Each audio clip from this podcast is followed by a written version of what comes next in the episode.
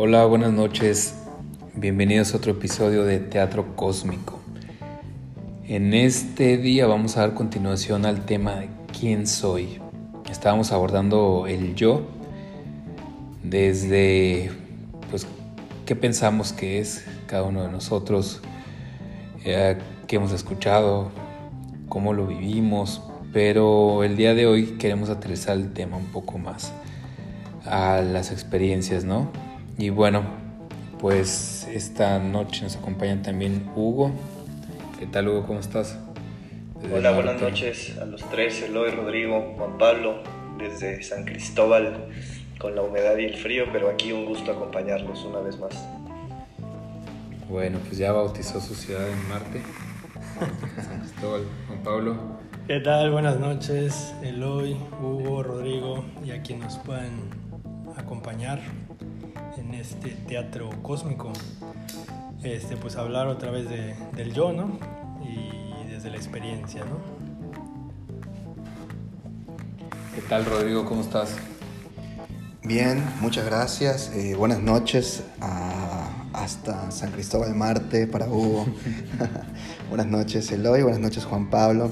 Aquí, eh, bueno, participando en la segunda edición de, del tema que es el yo. Eh, estuvimos pensando un poco, reflexionando a partir de eh, los conceptos que estuvimos pues charlando, compartiendo en la edición pasada.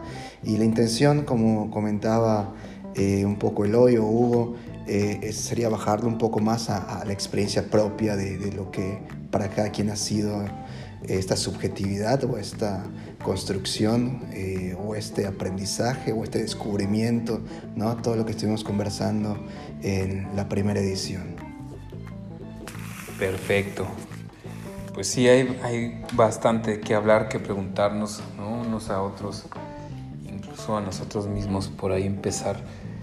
Creo que siguiendo un poco la vez pasada, este, pues hablaba de un yo que, que, sirve como medio de contacto con, con, lo social, ¿no?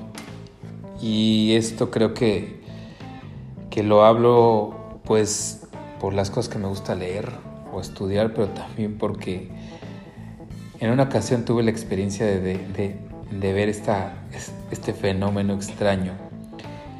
Eh, y fue en, en una ocasión que, que tuve un impacto fuerte emocional, mental, este, moral. Y fue con la muerte de mi hermano. Recuerdo cuando me di cuenta, cuando me lo dijeron, vi, pude ver claro toda la cascada de pensamientos de los debería, que se supone que debería hacer una persona que está recibiendo ese tipo de noticias, cuando en realidad yo estaba simbrado. Pero en ese momento había muchos ojos a mi alrededor, muchas cosas, y vi todo ese ese torrente de pensamientos y dije, no sé, me impactó. Fue algo muy interesante. Obviamente en el, en el, momento pues pasó, ¿no? Simplemente fue una experiencia y, y ya. Pero en retrospectiva puedo, puedo identificar muy claro ese momento. Ese momento en el que por alguna extraña razón algo jaló la atención de todo ese ruido mental tan constante y lo pude ver pasar porque realmente estaba yo pasmado entonces bueno pues esa es un poco de mi experiencia y el por qué hablaba de estos temas y conceptos la vez pasada. ¿Qué tal, Hugo? ¿Cómo estás? Ahí te, te toca, te paso la palabra. No te escuchas, viejo, te pusiste tu micrófono. Listo. Listo. Buenas noches, pues gracias por, por, por compartirnos una experiencia tan, tan personal, ¿no? Y, yo coincido, pensando en, en diferentes etapas de mi vida, creo que los momentos eh, críticos o las situaciones límites también son las que muchas veces me han acercado a, a, a, diferentes puntos ¿no? interesantes que ahora en retrospectiva puedo, puedo reflexionar, quizá en otros momentos también lo haya hecho. Eh, muy similar a lo que comentas, ¿no? Eh, entendiendo que hay mucho movimiento emocional, mucho movimiento también a veces a nivel pensamientos, son experiencias límites tal cual, por eso se les llama así, ¿no? Porque nos llevan al límite de, de, muchas expresiones de la experiencia. Y, pero también identifico, haciendo memoria, esta cuestión en la que uno de tantos pensamientos que me pudieron llegar a cruzar tenían que ver, o no uno, varios tenían que ver con esta parte de, la expectativa, que, cómo se supone que deba de actuar, qué se supone que deba de hacer, qué se supone que deba decir. Eh, cuando hay algún familiar, algún amigo que me está compartiendo alguna cuestión dolorosa, o cuando yo esté, he estado atravesando alguna situación familiar complicada, de conflictos, etc. Entonces creo que las situaciones límites son las que nos llevan muchas veces a acercarnos ¿no? a, a, estas expectativas, a estos ideales tal vez del yo, lo que se espera familiarmente, socialmente, toda esta construcción de la que hablábamos la semana pasada, pero creo que también en esos momentos es donde podemos encontrar otros cuestionamientos muy interesantes acerca de realmente soy esto, realmente me siento cómodo, con esto. A mí me ha tocado muchas veces, por ejemplo, en, mi experiencia y también con algunos pacientes que me compartan el, pues es que hubo esta situación, pero yo quería llorar, pero tenía que ser fuerte. Entonces, cuando uno cuestiona el, bueno, realmente tengo que ser fuerte, porque eso se espera, yo, yo creo que la clave muchas veces tiene que ver con el pensamiento crítico, con el cuestionar lo que hemos dado por sentado entonces, al hacer esos cuestionamientos acerca de la idea que tenemos de nosotros, de esta pregunta, ¿no? Yo me daría esta pregunta, ¿quién soy? Y cuando yo me hago esta pregunta, la respuesta que más me, a la que más caigo y me fascina es, pues soy un cambio constante. Estoy en continuo movimiento. No soy la misma persona que era hace unos meses, una semana, quizá ni siquiera hace un mes que estaba en Mérida y estando fuera de ahí voy descubriendo nuevas cosas y yo creo que eso para mí ha sido algo de, la, de toda esta experiencia eh, muy, muy revelador, ¿no? el poder aceptar ese cambio, asumir esta flexibilidad de que estamos en una mutación, mutación continua como individuos y también como colectivo, ¿no? Porque a veces generamos esas expectativas al otro, oye, pero ¿por qué me, me contestas de esa manera? Tú no eres así también hacemos estas construcciones acerca de los otros. Y cuando tenemos la idea de que todos estamos cambiando o todos podemos tener esos momentos de reactividad, quizás somos más, tenemos más posibilidad de aceptar la experiencia, aceptar nuestra experiencia también. Eso, eso es lo que quería compartir de inicio. Perfecto, Pablo. Bueno, entonces la experiencia del yo bueno, yo primero pues me gustan mucho estos espacios, ¿no? Donde podemos compartir experiencias de cómo, pues cómo se ha delineado nuestro yo, ¿no? Y en otros capítulos hemos hablado también un poco de, cómo el, digamos, el dolor puede de repente quitar estas capas del yo, bueno, si la palabra sea quitar, pero bueno, sí reestructurar ciertas capas del yo, ¿no? Y a lo mejor encontrar, bueno, yo sigo repitiendo muchas veces eh, en los anteriores capítulos del ser, ¿no? Como quitar ciertas capas del yo para entrar al ser.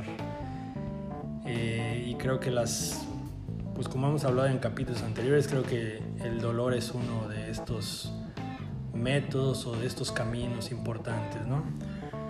Yo ahorita, pues tomando en cuenta la, la premisa, ¿no? De hablar de la experiencia, pues recordaba un poco también eh, o bueno, quisiera recordar pues nuestras etapas de, en Argentina, ¿no? En donde pues creo que para todos, los, todos los que estuvimos aquí, eh, vivimos un tiempo en Argentina y creo que eso también marcó una nueva perspectiva a lo mejor de ese yo o digamos una manera nueva de ver, de ver la vida. No sé si quitando esas capas del yo o digamos... Eh, pues reestructurando, ¿no? Este, este mismo yo.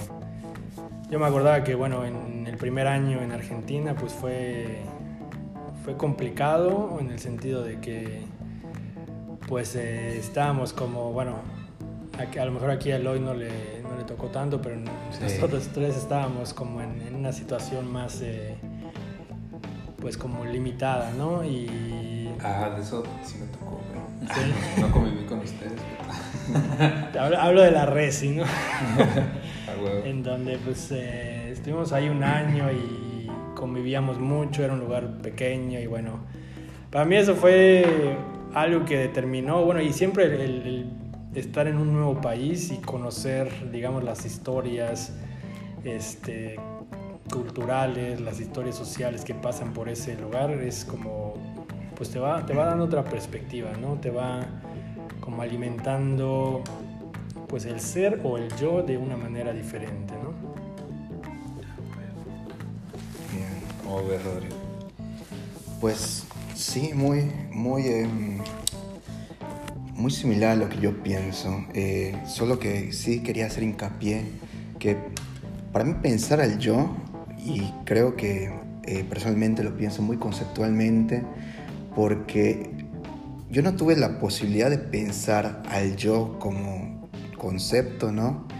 Hasta, bueno, cierta edad adulta porque el yo, ¿qué es el yo para mí? Para mí el yo es, hasta antes de poder reflexionarlo, para mí es la realidad, ¿no? O sea, yo no podía pensar que el yo era una construcción, sino que definitivamente para mí era la realidad, ¿no? Yo abría los ojos y para mí lo que pasaba y las formas como se sucedían las cosas y yo las pensaba era la verdad, era la realidad, de tal forma que, que no tenía conciencia de la posibilidad de salirme de esa frontera de la que estamos hablando ahora.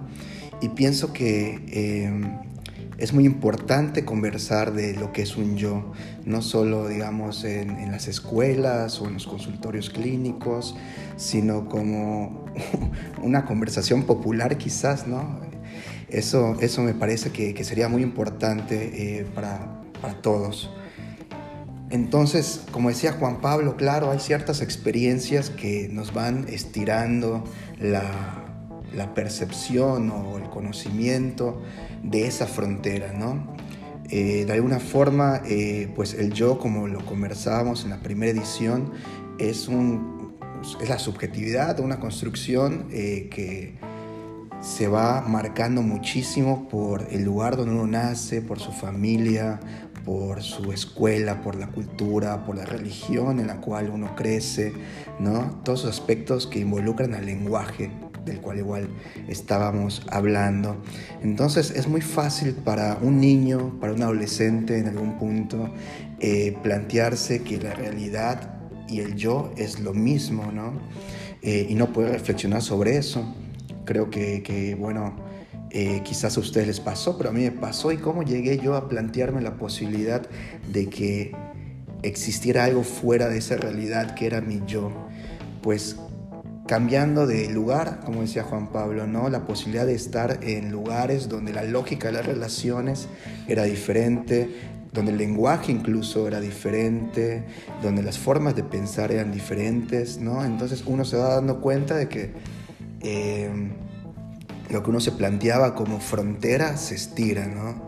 De alguna forma. Y sí, eh, por ejemplo, caso que decía Juan Pablo, Argentina fue eh, una situación para mí muy particular porque las relaciones personales eran eh, para mí hermosas, ¿no? Habían situaciones de conversación de ciertos temas que yo nunca tuve la posibilidad de conversar en mi lugar de origen, por ejemplo, ¿no? Habían ciertas experiencias que tampoco tuve la posibilidad de tener. Entonces, ahí sentí como un cambio importante del yo. Pero también lo sentí cuando leí algunas cosas, libros, por ejemplo, ¿no? Que me hacían reflexionar o incluso tuve la sensación o la intuición desde muy chico, no puedo decir que había pensado conceptualmente al yo, pero sí eh, rasgaba quizás eh, esa posibilidad ¿no? Cuando uno siente que, hay algo por ahí que no encaja y que hay algo más, ¿no? Entonces cuando, me acuerdo mucho cuando conversaba de, no sé, de extraterrestres o conversábamos, eh, no sé, de temas eh, supernaturales o no sé, cuando jugaba con mis hermanos o con mis primos y íbamos al monte y nos leían historias de terror, todo eso que esté a la frontera de lo real, creo que te hace dudar un poco y eso es así como algo que me hace pensar sobre el yo. en mi experiencia. Wow.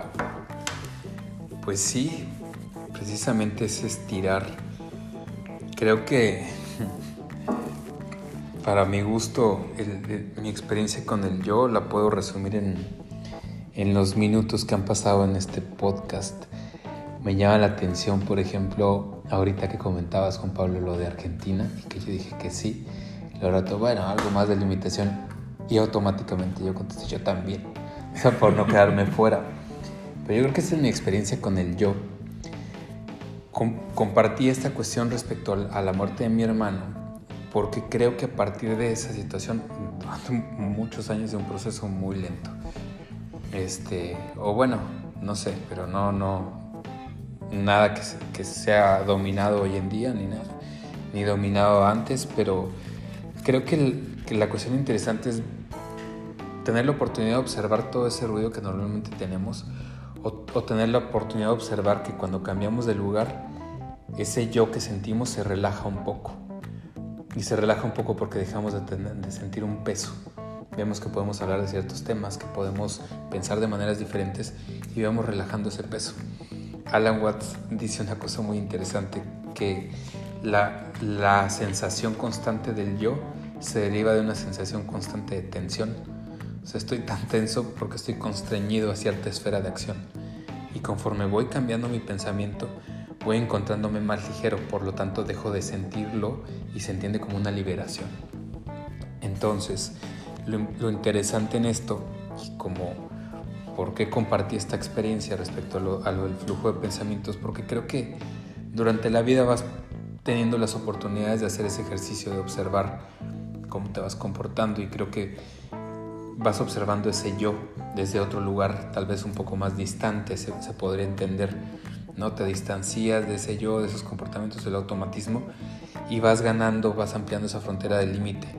Pero yo creo que lo verdaderamente hermoso puede venir cuando suceden cosas como lo de ahorita, en que tienes la oportunidad de observar y dejas de, de sentir como que estás empujando una frontera y simplemente tal vez te da la oportunidad de reírte, de decir, pues ese es un aliado, en realidad el yo puede ser contemplado como un obstáculo que nos separa del mundo y que nos relaciona de una manera anómala o enferma con, el resto de las personas, o podemos verlo como el indicador de dónde se nos atoró el suéter, ¿no? en qué clavo se nos quedó atorado y, y se nos está jalando, y decir, ah, otro automatismo, qué buena onda que lo puedo observar ahora.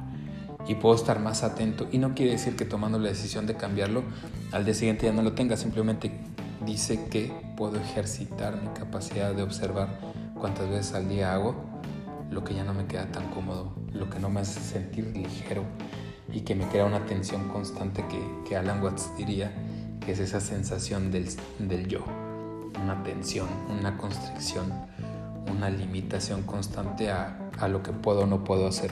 Por eso me acordé de, esta, de este suceso en mi vida porque vi que mis pensamientos automáticos fueron qué se supone que debería sentir una persona que está en esa situación y por qué todos me están viendo así.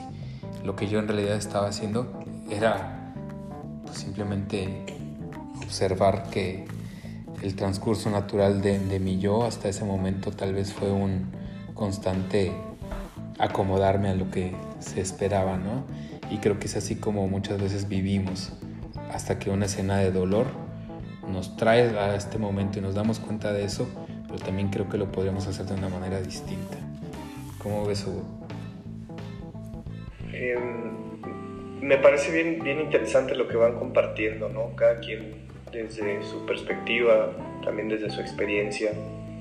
Me parece muy, muy enriquecedor poder escuchar, escucharlos y ahorita que, que, que compartías esta cuestión me hiciste recordar también a, a, lo que se dice desde el, desde el modelo cognitivo de la, de la, depresión, bueno, una de tantas cosas.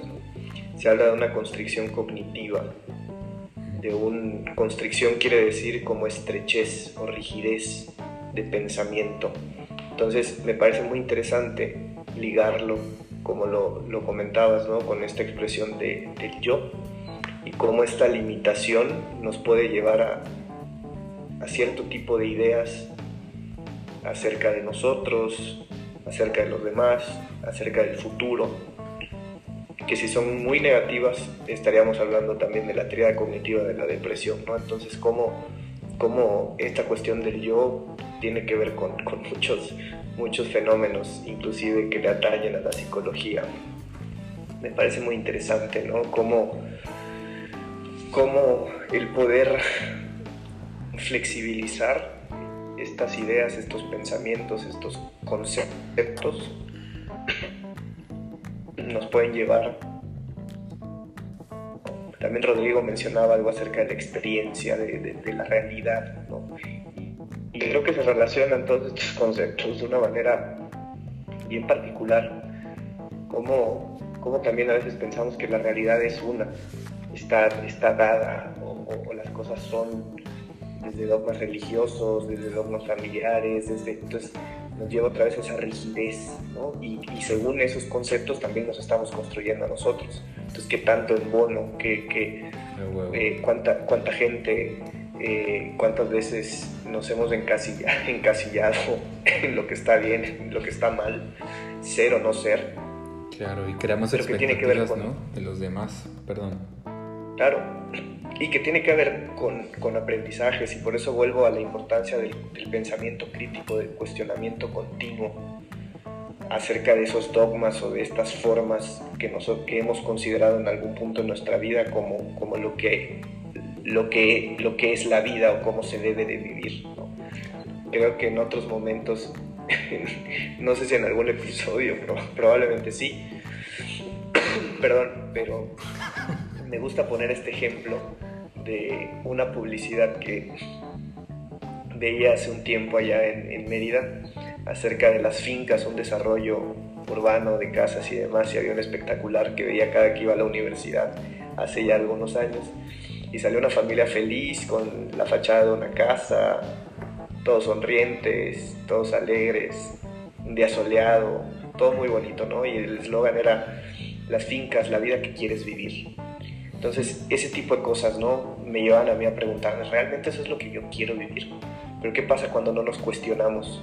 Es cuando empezamos a construir, ¿no? Entonces, a lo que debo de aspirar, creo que en, esta idea de construcción del yo, lo, lo, digo en mi experiencia, ¿no? Hace algunos años yo decía, bueno, ¿a qué es a lo que tengo que aspirar? Tengo que aspirar a, tener, eh, mientras más títulos quizás logre conseguir, pues mejor o más capacitado voy a estar. Cuando a final de cuentas el título puede estar y si realmente no, no me comprometo con lo que estoy haciendo, la capacitación quedaría ahí medio en boga, ¿no? O, o tal vez tener, eh, tener, tener dinero y empezamos a construir, ¿no? Con base a, estas expectativas. También la expectativa hacia nuestros desempeños, en diferentes áreas con, con, con, amigos y luego cuando nos vamos de, de viaje o nos mudamos a algún otro lugar como esta experiencia que mencionan los tres de Argentina, pues descubro que pueden haber otras formas de relacionarme, otras formas que estaban ya en, en mí, pero no había explorado, ¿no? Claro. ¿Cómo ves, Juan Pablo? Eh, muy interesante todo lo que van comentando. Gracias por compartir. Eh, pues yo esta semana, no sé si es entre esta y la anterior semana, pues platicando con algunos familiares, no voy a nombrar quién, pero eh, pues me da no sé, no sé si es una divagación mía, pero como que últimamente en, en estas dos semanas me puse a observar, digamos, cuando las personas hablan desde la creencia, que muchas veces ni siquiera es, ni siquiera es una creencia que es suya o que, porque hay ahí una como, yo lo llamaría como un cortocircuito, ¿no? Entre, entre, hablo por ejemplo de los prejuicios, ¿no? De repente habla alguien, no sé, de algún tema y, y empieza a hablar, pero luego ves que su ser o su conciencia, bueno, yo siempre repito este, este concepto, como que ves, digamos, que, que, va hacia otro lado, ¿no? Y como que observas eso cuando habla desde la creencia y cuando habla desde, desde la conciencia y muchas veces como que no nos damos cuenta, ¿no?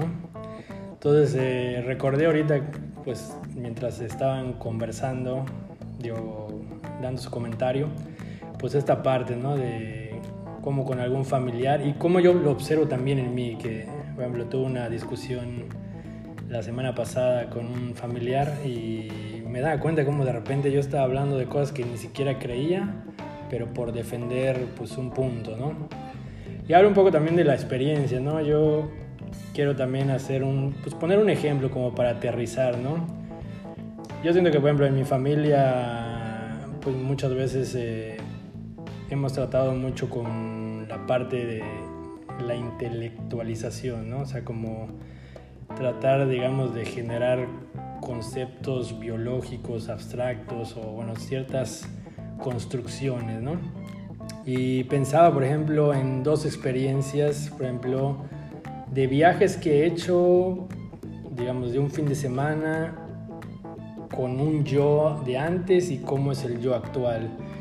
Y pensaba, por ejemplo, antes pues era como un poco buscar ¿no? la naturaleza, pero desde una observación a lo mejor, no sé, de los animales, buscar animales, este, categorizar, digamos, cómo está ecológicamente la situación y que todo eso viene construido por, por mi familia, ¿no?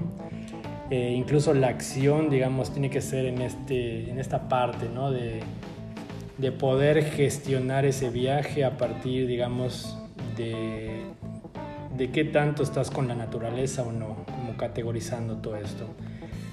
Y luego, pues en este nuevo yo, no sé si lo puedo llamar yo, que yo al capítulo pasado hablaba del yo ideal y el yo construido, pues me daba cuenta de los últimos viajes en donde mi yo o mi distancia del yo o mi conciencia pues estaba más enfocada en, en no categorizar, es decir, simplemente estar en el lugar no estar, bueno, en familia es mucho de buscar los animales o las plantas y decir qué especies son, o sea, nombrar mucho, ¿no? Y como decía, o sea, como nada más estar, simplemente fluir con, pues, en dónde estás y incluso que esa activación conductual, pues, no dependa, digamos, de eh, cómo te sientes, bueno, más, no, no cómo te sientes, sino más bien de cómo piensas que te sientes, ¿no? Y como simplemente estar ahí en cualquier ecosistema y esta parte, ¿no? De, de cómo la naturaleza puede ser construida desde un yo familiar y desde un yo que viene de la conciencia, ¿no? Bueno, se me ocurrió esos dos ejemplos. Interesante. ¿Qué tal, Rodrigo? ¿Qué onda? Eh, estaba pensando lo que contaba, contaba, Juan Pablo sobre las experiencias de, de lo que le hacía sentir de diferentes formas su yo, de lo que decía Hugo, eh, la experiencia tan, tan personal tuya, Eloy, que nos contabas. Y me quedé pensando en, en, que sí, también hubo algo que para mí ha sido muy importante y que tiene que ver eh, con algo muy sencillo además ¿no? que tiene que ver con el hecho de darme cuenta de que existían, es una tontería, pero, no es tan obvio a veces, que existían diferentes formas de pensar. Eh, que esas formas de pensar de alguna forma también eran parte de un estudio histórico. Eh, y bueno, se le menciona como filosofía, ¿no? Y dentro de filosofía es como que varias eh, ramas y varias líneas de, discusión y además toca el tema de lo que es la realidad bueno, no sé si recuerdo, pero nuestra materia de filosofía que llevamos alguna, me acuerdo, en la universidad fue, fue eh, no quiero decir mala, porque vimos muchas cosas de Carl Sagan, pero... pero pero recuerdo que no nos llevaron por ese camino que yo después descubrí, ¿no? sí. y, que, y, que, y, que, y, que, me abrió mucho la cabeza pensar, porque siempre, repito, para mí el tema del yo está asociado con la realidad, ¿no? El yo es un concepto, es una experiencia que produce realidad constantemente, ¿no? Y además, pues al decir eso, también digo que produce experiencia y puede, pues también cambiar así como cuando se estira la frontera, la producción de la experiencia de realidad también eh, se sucede de forma diferente. Entonces, cuando uno alcanza conocimiento de, algo que no había tenido antes, produce cosas diferentes, ¿no? Como sucede eh, comúnmente en varios ejemplos. Entonces cuando uno eh, tiene la posibilidad de leer algo que de alguna forma le enseña que hay diferentes formas de pensar y que más te describen estas formas de pensar, ¿no? que hasta la fecha utilizo eh, tanto en mi vida profesional como en mi vida diaria. ¿Por qué digo esto? Porque después me sucede una segunda experiencia eh, de otra categoría u otra forma de pensar, ¿no? que es la estética. Entonces, claro, en algún punto, y me sucede mucho con mis pacientes, porque hablamos del tema que, que traigo a colación, que decía Hugo sobre la rigidez o la constricción, ¿no? Eh, donde cada quien tiene una forma más ejercitada del pensar, ¿no? Como tenemos diferentes formas de acercarnos a la realidad, diferentes yo, diferentes formas de producir, acceder al conocimiento. Entonces es muy común darse cuenta de eso que decía Hugo, eh, las personas tienen cierta tendencia a creer mucho en su forma de pensar, ¿no? Es como si fuera su técnica para acceder a la realidad y cuando le mueves un poco por otro lado, a veces es como que no están listos para la frontera, que, que, que ampliar la frontera, digamos. Y bueno, hay diferentes ejercicios que hacemos en terapia, diferentes técnicas, eh, diferentes reflexiones para hacer eso. Y, bueno, eso es eh, para mí un poco mi experiencia de igual de ir estirando la frontera, ¿no? Eh, acceder a darme cuenta de que mi técnica era eh, quizás pues muy trabajada, pero también muy sesgada en ciertas formas. Entonces, dejar de darme cuenta de ciertos aspectos que yo ya entendía muy bien y tratar, como decía Juan Pablo también en su ejemplo, de observar otros aspectos, como decía Juan Pablo, ¿no? Estoy viendo a, esta persona decir tal cosa y me di cuenta que hay un cortocircuito. ¿no? Entonces, también me empecé a darme cuenta de eso y no tanto por darme cuenta eh, del del contenido de la conversación, sino a veces viendo las formas no verbales de expresión, ¿no? También te habla mucho del yo, la forma en que la persona se dirige. Bueno, eh, en suma, ¿no? Para mí el acceder a conocimiento a través de, de, la, escuela, de los libros, ¿no? Y poner también en ejercicio la experiencia de observar, como, como hacía Juan Pablo, y, y saberse uno mismo rígido, ¿no? Eh, saber que uno puede flexibilizar más. Yo tengo una duda, ¿quién, quién nos dio filosofía? No me acuerdo el nombre, seguro Hugo sí. Hugo, se acuerda. No, lo, no, lo, no lo quieren quemar. Solo vamos a decir su nombre de pila, Eric. Bueno, saludos Eric. Este está muy interesante lo que están comentando. Comparto. Creo que esa efectivamente esa, esa rigidez, pues la sentimos no solo en, en nuestro cuerpo, sino, en la forma en la que pensamos. Y luego no nos damos cuenta porque es, es muy curioso ¿no? la afirmación también de, de, Einstein, el que sigue repitiendo las mismas acciones y esperar obtener un resultado distinto. Creo que algo así va la cita. Pues esa es la verdadera definición de locura estás esperando algo diferente, un resultado diferente usando los mismos factores. Entonces, entiendo, entiendo esta parte. Bueno, creo entender. Para mí ha sido eso de lo que hablabas Juan Pablo y tú, Rodrigo. El cambiar de, de ser un simple espectador o un observador a ser un jugador. O sea, eso, estar en el campo y estar nombrando esto es, es, muy interesante, pero cuando simplemente estás ahí siento que tomas entonces ya también un papel dentro del entorno. Es como si tú estuvieras ahí también de manera natural. O sea, te vuelves una rana más del lugar, un árbol o lo que sea y simplemente estás ahí en paz con lo que sucede.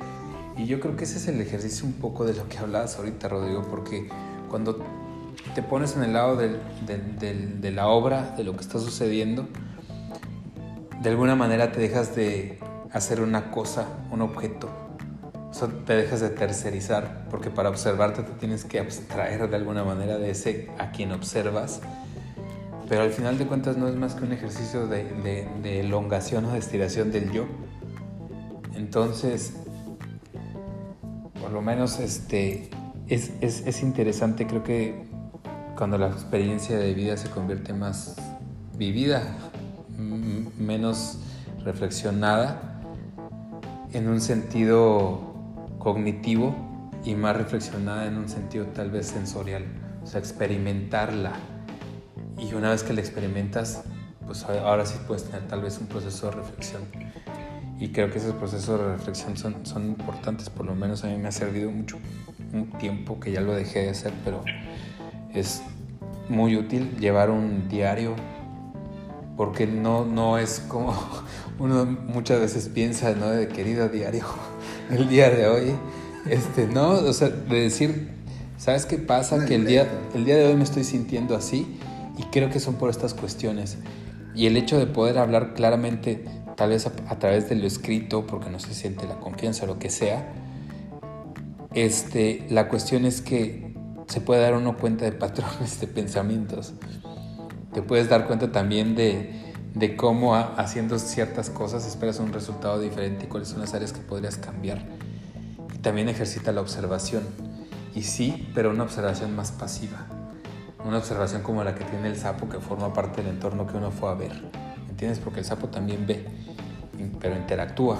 Entonces creo que es un poquito el tema de lo de la meditación, de llevar un diario por lo menos que para mí han sido muy útiles y pues como lo decía hace rato, no es como que ah, ya escribí todo un cuaderno, ya, ya me gradué, creo que son cosas que se llevan más que una vida, pero esa es mi forma de ver, ¿no? Mi, mi, percepción del entorno, entonces pues nada, eso a mí me ha ayudado mucho, esa es la parte experiencial que puedo decir al, respecto. ¿Qué tal Hugo? ¿Cómo ves? Sí, este, para ahí eh, clarificar lo que comentabas, ¿no? que es una de mis frases favoritas, esta de Einstein. Dice así que la mayor estupidez eh, que cometemos las personas es esperar un resultado diferente haciendo lo mismo.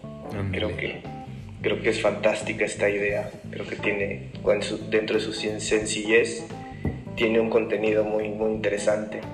Y retomando un poco ¿no? de lo que van comentando yo me quedaba mucho con esta idea de la, de la experiencia, ¿a qué nos puede llevar la experiencia?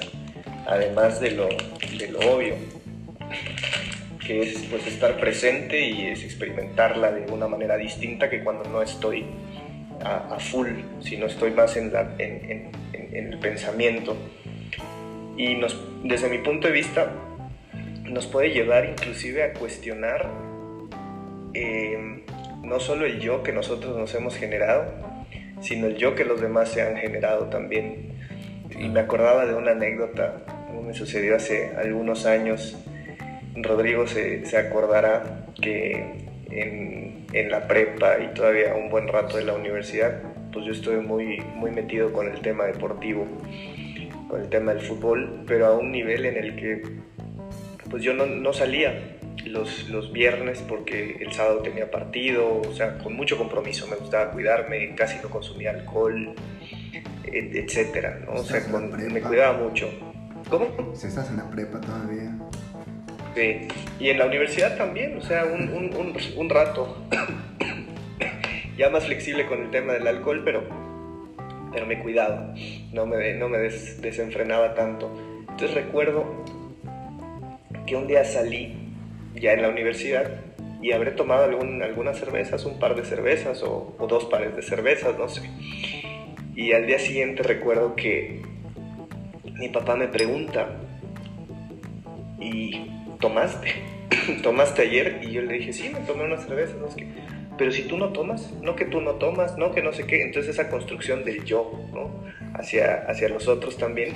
Y recuerdo que el permitirme esa experiencia me hizo darme cuenta, digo, no me emborraché y si me hubiera emborrachado también da igual a lo que quiero llegar con compartiendo este ejemplo, es que me di cuenta que, que no estaba mal asumiendo las responsabilidades, todas otras cosas que podemos mencionar en otros episodios, ¿no? Pero dije, pues, me la pasé bien, me divertí, salí con unos amigos y me tomé un par de cervezas y se sintió bien. Entonces recuerdo mi respuesta, ¿no? al permitirme esa experiencia, saliéndome de lo que durante muchos años había sido esa construcción de cómo me manejaba, en la que abiertamente yo decía es que yo no tomo alcohol, yo no tomo alcohol, entonces por eso mi papá me, me dice, oye, pero pues no que tú no tomas. Y me acuerdo que me volteo y le digo, pues sí, no tomaba, pero ahora ya tomo. Entonces como el aceptar esto que hablábamos también de inicio, el cambio, esta mutación que continúa, eh, es por poner un ejemplo quizá muy simple, pero en cuántas áreas de la vida, de, hablando de, mi vida, puedo mencionar muchas, ha sucedido y yo me preguntaría, ¿no? En cuántas áreas de nuestras vidas a diferentes personas nos puede suceder esto, ¿no? Cuando rompemos esta rigidez de la que estamos hablando y cuando también nos, nos, animamos a experimentar cosas que se salen de lo que se supone que somos o que no somos o lo que hemos sido a lo largo de cierto tiempo, ¿no? No sé cómo, cómo lo ven. ¿Cómo vamos de tiempo? Quedamos bien. ¿Es el último comentario o no? Para ver si me explayo. Ah. Vamos bien. Bueno, yo quería poner un poquito también sobre la mesa un documental que estuvimos conversando pues en, el chat que es el de Yo Soy que se los recomiendo ¿quién es el Tom, Tom no sé qué, ¿no? Tom Shaya, Tom Shaw el director de. ¿Qué? ¿Es Ventura? Ah, pues. Bueno, me parece interesante porque creo que el yo es, es flexible, ¿no? Y, y, creo que lo ideal sería que constantemente estuviera en evolución y en cambio, es decir, en construcción. Y a mí algo que, bueno, ahorita reflexionaba que me impactó mucho fue esta parte, ¿no? Bueno, viendo ese documental de cómo durante mucho tiempo nos manejamos con esta dualidad, ¿no? Como viéndonos desde un... como si fuéramos céntricos hacia el mundo, ¿no? Y hablamos un poco con Rodrigo, o bueno, no me acuerdo quién comentaba, no sé si Rodrigo Loy o, o Hugo, de cómo nos creemos tanto nuestros pensamientos al punto de, de pues, ir interpretando la realidad, entre comillas, como a partir de esto, ¿no? Y pues de ahí nos sentimos ofendidos en nuestro yo cuando alguien dice algo, cuando alguien hace algo. Y desde ahí, digamos, eh, bueno, que eso también tiene que ver un poco con el ego. Desde ahí como empezamos a, a interactuar con los demás, ¿no? Y me daba cuenta cómo, por ejemplo, en ese documental hablan de que, de cómo es todo, todo está integrado, ¿no? Y no, no hablo nada más de los seres humanos, sino de cómo está integrado. Ahí ponen un, un ejemplo, ¿no? De, de las bacterias del yogur, como el latido del corazón, pues justo lo que estábamos hablando antes de grabar, ¿no? Cómo puede tener un impacto en, en otros seres vivos e incluso en seres inertes, es decir, lo que mencionábamos en el capítulo, capítulo anterior de la materialidad, ¿no? Y me ponía a pensar, o sea, cómo, bueno, ahora, y de acuerdo a algunas experiencias que no voy a contar, eh, cómo yo me di cuenta de, de, de que antes mi yo estaba basado en esta dualidad y ahora está basado en la integración. Y cómo ese yo construido pues tendía, digamos, a esta parte céntrica y ahora tiende a una parte, digamos, integrada, ¿no? Desde, desde mi profesión hasta otras cuestiones en mi vida. Y creo que es importante y, bueno, quiero también hablar un poco de lo que al principio comentábamos en, en este capítulo, que es el, creo que el, dolor, y lo hemos comentado en otros capítulos, el dolor es fundamental como para acercarse, digamos, al yo ideal, a la conciencia o al, al, ser, ¿no? Porque eso va generando como, quitando esas capas, yo lo vería como, pues como una cebolla o no sé, como algún, alguna estructura que se le van quitando y va quedando en realidad lo que, lo que eres yo esta semana y la semana pasada, como pues también como reflexionando acerca de este tema, pues le preguntaba así como en la consulta a algunos pacientes, eh, como quién eres, o sea, como que me hicieran así un pequeño resumen al final, los últimos 10 minutos. Y observaba cómo cada quien iba recitando, ¿no? Un poco lo que quería ser. Por ejemplo, quiero ser más empático, quiero ser más este, compasivo, quiero ser más así y también recitando un poco lo que determina la sociedad en ellos, ¿no? lo que mencionaba ahorita Hugo. Entonces está esta parte de acercar en quién quieres ser, y quién eres actualmente, ¿no? Y creo que ahí está un poco la clave, ¿no? Hay personas que a lo mejor si les preguntan quién eres, pues ya responderé, soy quien quiero ser en este momento. Y hay personas que como que están en esta búsqueda, ¿no? De, de poder acercarse de ese yo construido a ese yo ideal, como mencionaba en el En, fin. Interesante, ¿cómo verlo?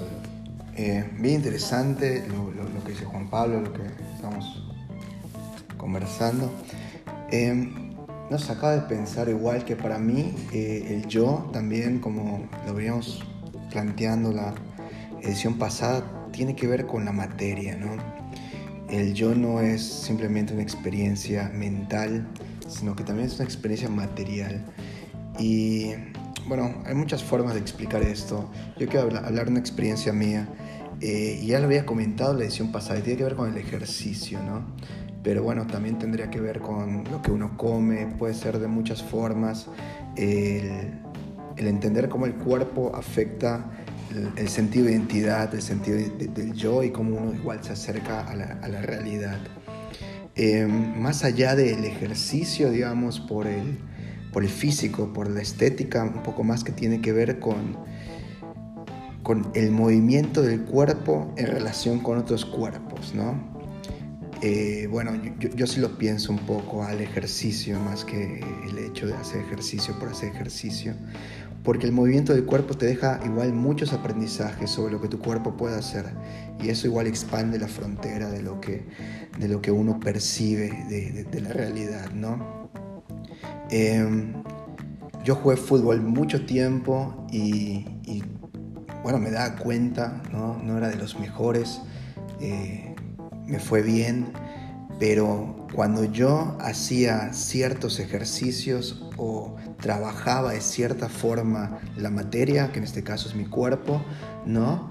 podía acceder a, otras situaciones de, de acción que, que antes no podía hacer. Y bueno, hoy por hoy practico un deporte de lucha y es muy similar. Es como em, aprender de las posibilidades del cuerpo, las posibilidades de la mecánica del cuerpo y cómo eso, eh, pues, hace un montón de analogías con lo que veníamos conversando, ¿no?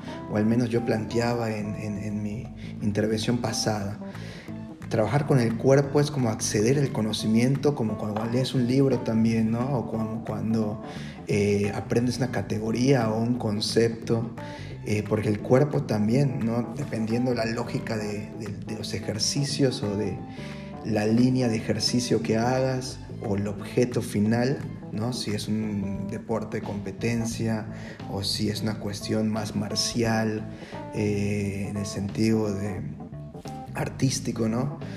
No importa, pero uno si trabaja el cuerpo puede darse cuenta de cómo afecta eso eh, también su forma de percibirse. Y lo repito porque el cuerpo involucra la mente, no hay que separar ambas cosas.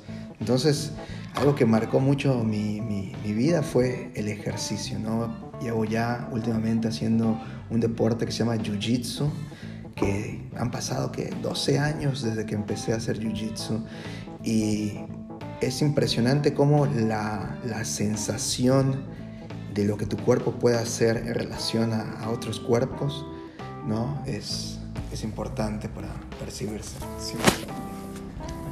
Chingón. Fíjate que lo que acabas de decir precisamente también lo decían en el documental que estaba comentando Juan Pablo, en relación a que, este, de acuerdo a los estudios que han hecho, hay más este, alimentación de información por ejemplo, desde el cuerpo hacia el cerebro que el cerebro al cuerpo. O sea, esa mente también está situada en todo, o sea, el, cuerpo forma parte de, de, lo que somos.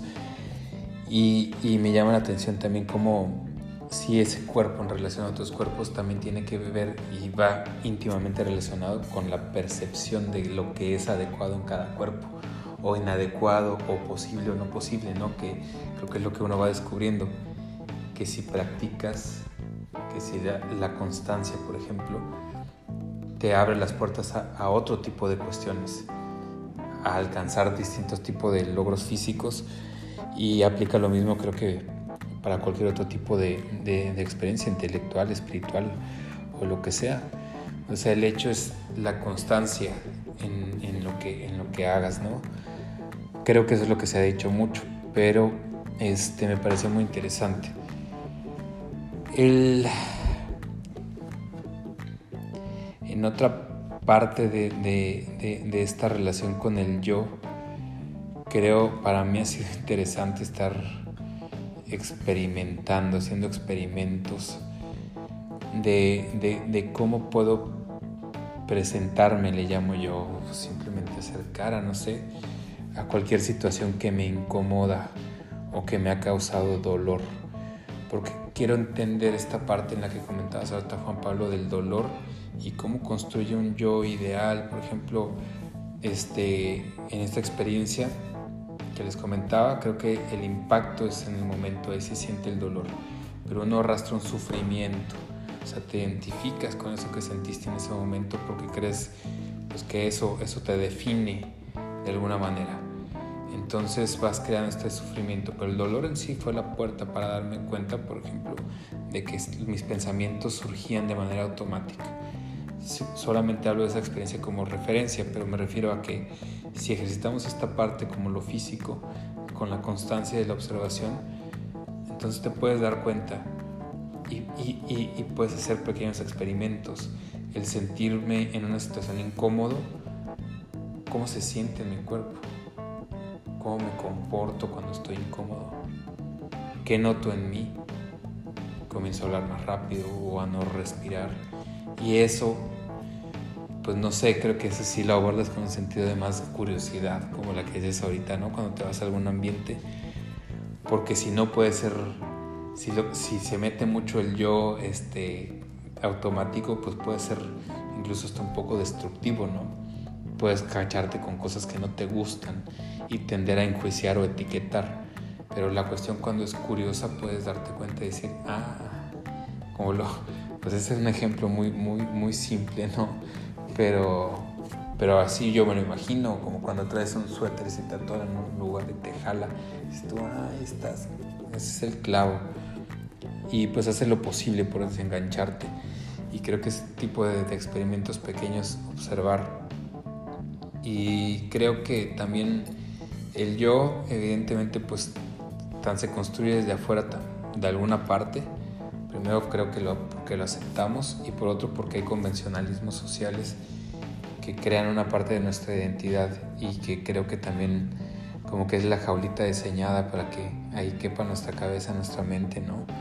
Y es en la medida que tomamos la responsabilidad de observarnos que nos damos cuenta que, ah, pues siempre no me estaban apretando de afuera. Yo me podía salir en el momento en que quisiera. Nada más era cuestión de empezarme a preguntar. Pues lo incómodo es pasar por entre los barrotes o las fisuras que alcancemos a ver, pero creo que siempre vale mucho la pena porque, pues no sé, si no, no estaríamos aquí conversando para empezar y, y creo que eso siempre es muy nutritivo. ¿Cómo ves, Hugo? Sí, yo ya para, para despedirme, digo, ustedes pueden continuar, yo me tengo que retirar. Ya es comentario final, güey.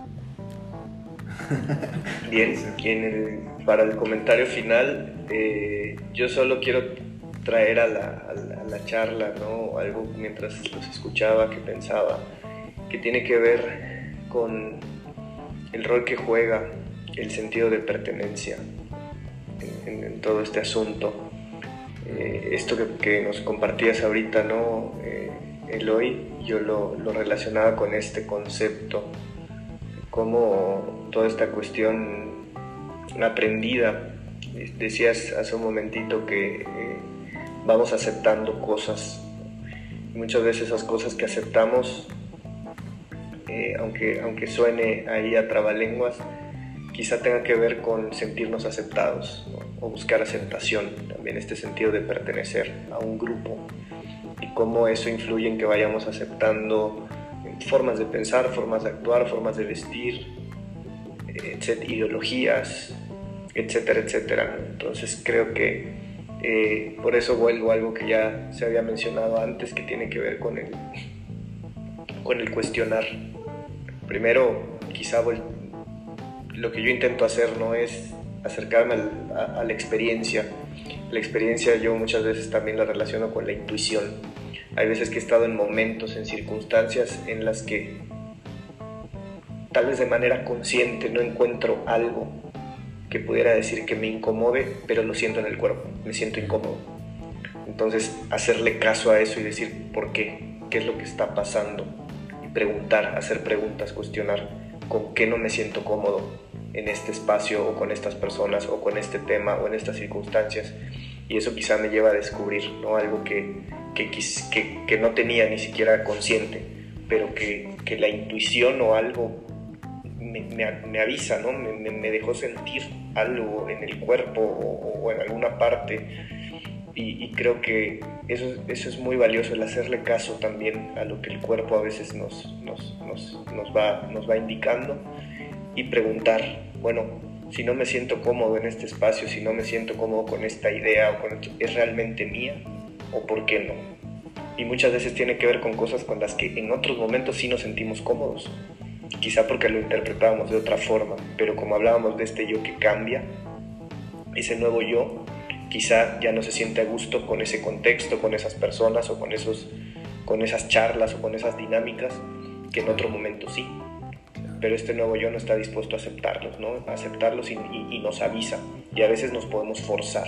Entonces yo creo que eso, eso es algo que a mí, a mí me ha ayudado mucho, el tratar de escuchar con mayor atención todos estos, estos procesos que están sucediendo, pero que a veces, como ya dijimos eh, o, mencionamos, abordamos en otro episodio, utilizamos muchísimas cosas para anestesiar eso que nos está avisando la incomodidad. Gracias por, por, por, por reunirnos una vez más y pues con eso me despido. Gracias Hugo. Juan Pablo, para cerrar. Bueno, para cerrar voy a ser breve conciso. Eh, primero, pues agradecer por esta rica conversación, por los comentarios de cada uno. Y pues ahorita que tocabas algún, bueno, que te escuchaba el hoy, pues me ponía a pensar en esta parte que es sumamente fundamental, ¿no? El acercarse a, pues a la experiencia desagradable o a la experiencia incómoda, a la experiencia dolorosa, es decir, acercarse a ella, porque bueno, hace unos, hace unas semanas también como que veía, de repente, bueno, y, relacionando este capítulo con, con, uno pasado, de repente el ser o el estar en, en, experiencias agradables, pues sí, como que pues puedes estar ahí y, digamos, en cierto sentido, pues estar simplemente, estar presente y todo, pero estar en experiencias presente, yo hablo de la, la, palabra presencia. Cuando hay una experiencia dolorosa es como que ahí, ahí, es la clave, ¿no?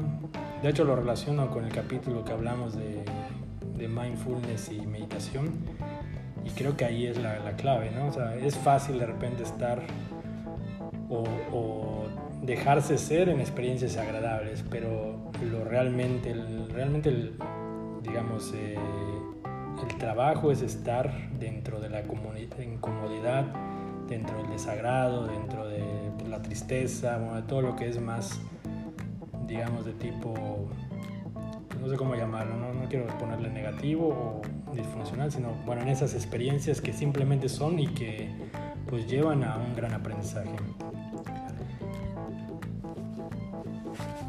Rodrigo. Sí, bueno, eh, igual como comentario final, se me quedan así como muchas palabritas que estuve pensando y que tienen que ver con, digo, si el concepto o la experiencia del yo es una experiencia cual llegamos al mundo de una forma natural, ¿no? Y que tiene que ver, como hemos conversado, eh, con las relaciones familiares, ¿no? con el lenguaje que, que aprendemos, las costumbres, la religión, etc. ¿no? Y si hay una posibilidad de salirnos de ahí, pues yo me quedo con estas palabras. Si hay una posibilidad de tener técnicas diferentes para poder em, expandir la frontera, ¿no? Hay que tener pensamiento crítico, hay que tener cierta distancia de cualquier cosa que nos pase automáticamente por el cuerpo, por la cabeza. Hay que observar, porque uno, de alguna forma, en observación también eh, se puede dar cosas, se puede dar cuenta de cosas que quizás eh, no se daría cuenta. Y bueno, moviendo el cuerpo, como decía al final. Gracias, buenas noches.